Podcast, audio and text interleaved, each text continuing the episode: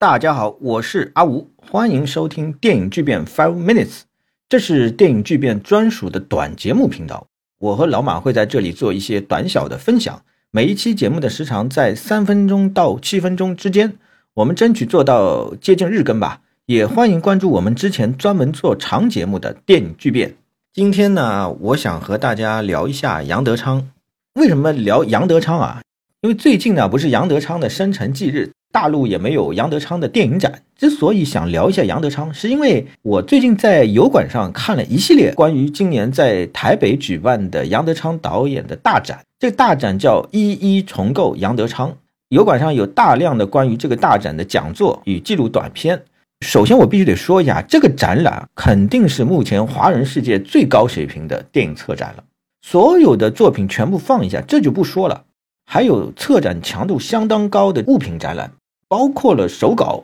包括了电影场景的展览。这个展览它等于做成了一个装置性的作品，还有屏幕上的电影片段。这个电影片段它是用有一种装置效果的三联画式的放映，还有各种的学术性的讲座。这个学术性的讲座包括了策展的思路，包括了杨德昌电影的解读，各种我觉得非常非常丰富啊。那我看完这个纪录片，看完这些讲座之后呢？比较深的一个感触是，杨德昌真的去世的太早了，太早了。因为以杨德昌在华人世界当中的独一无二性，他完全还有能力可以再拍出几部重磅作品来。所以这一期呢，我就想专门谈一下杨德昌的独特性，就一两个很小的细点来谈一下杨德昌的独特性。杨德昌大家都知道，他是电脑工程师出身，他的同学后来都成为了台湾软件业、台湾 IT 业行业的顶级精英。杨德昌自己在美国西雅图也当了七年的电脑工程师，只不过是后来爱上电影了，开始转行了。换句话说，杨德昌其实是以顶级知识精英的身份空降华人电影业的，这在当代的华人电影圈当中是绝对的一个重大意外事件啊！这里面的重要原因是华人电影产业长期以来得不到良性的发展，就长期处于摆地摊卖货的这种水平，那精英人才的就肯定不愿意进入了，对不对？在好莱坞，因为电影业本来有巨大的一个资本诱惑，所以会有各种各样、各行各业的这种人才进入。那么在欧洲，知识分子会主动的思考电影作为教育、美学、社会运动的表达可能，社会环境、知识环境也允许电影有这种表达。所以，戈达尔啊、斯特劳布夫妇啊、帕索里尼，还有侯麦这样的社会精英也会进入到电影行业。在华人社会，就是长期没有这种空间。产业、美学、教育，反正整个社会环境都不具备这种条件。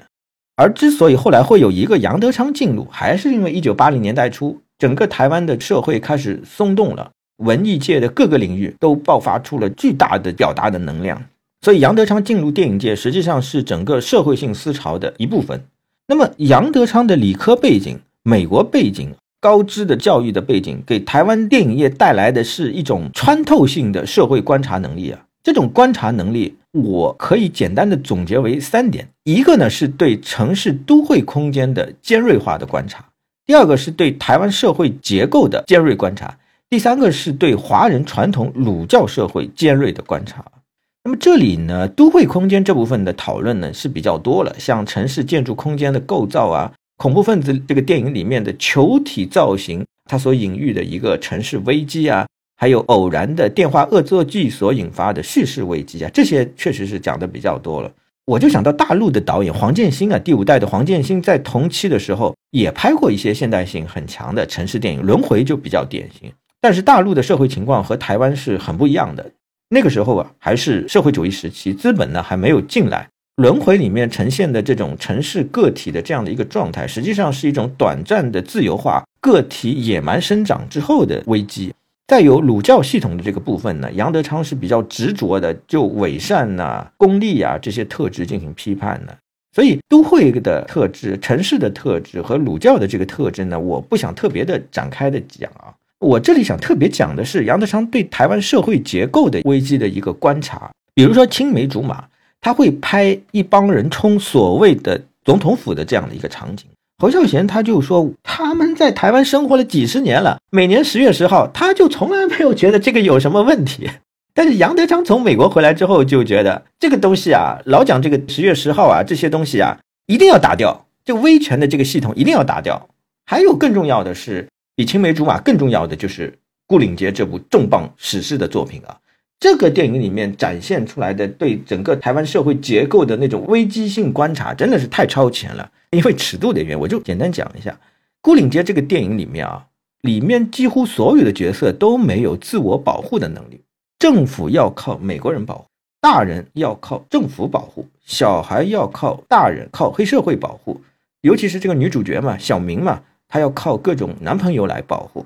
这个电影里面只有一个角色不需要保护的。就是来自台南的哈尼哥，尤其是有一个场景，就是那个歌声响起的时候，其他人都不敢动了，就这个哈尼哥还敢在那里走来走去。也就是说，希望在哈尼哥，只有来自台北以外的哈尼哥，才是这个地方性社会动员的根本性的资源。我觉得啊，杨德昌作为一个外省人，能够看到这一层是非常了不起的。这一点从《孤岭街》之后下一部作品的名字也可以看得特别清楚。他对这个问题是有持续性的思考的。我之所以还感到特别遗憾的一点，是和侯孝贤对比之后的一个结果。我个人肯定呢，从美学角度来说，我个人肯定是更加青睐侯导的作品。杨德昌九零年代以后，《孤岭街》以后的表达方式呢，我是有点持保留意见的。他太急于把自己的观察所得直接的灌输式的方式表达出来。他有点太着急的开药方了，就是。但是呢，这里有一个问题是，侯孝贤的创作其实停滞在了二零零三年的《咖啡时光》。他在九零年代拍完历史三部曲之后，就开始执着于探索影像形式的这个极限表达，他就渴望完全把内容这一块甩掉，把人的自然的无目的的那种状态的这种魅力拍出来。这一点到《咖啡时光》已经是顶峰了，就不可能再有更大的突破了。但是杨德昌不一样，以杨德昌对中西社会的这种观察能力，在千禧年之后，台湾社会有这么一个剧烈的那种变动的社会环境之下，这肯定会对他有更大的、更多的一个刺激，肯定会让他产生更剧烈的创作冲动，也很有可能他会调整一下表达方式，再拍出类似《孤岭街》和《恐怖分子》这样的力作来。杨德昌在二零零五年甚至还打算拍一部美国硅谷题材的电影，他就讲。硅谷的这些亚裔的高科技人才挣扎在中西文化中，这个题材真的是太适合杨德昌了。这次杨德昌的大展里面就有一个展览，有一个他用打字机打出来的一些他的一些写作的记录，就很明确的看到杨德昌在一九七零年代在美国当软件工程师的时候，他就对资本主义、民主、越战、宗教、女性主义这些问题有非常犀利的观察和思考。这个视野，即便在今天的华人世界里面，华人导演里面也很难找到可以有匹敌的。所以杨德昌的早逝只能说是巨大的遗憾了。那不仅是华人电影界的巨大遗憾，也是整个华人文艺圈的巨大遗憾。哎呀，我这期节目就讲到这里了，我们下一期节目再见。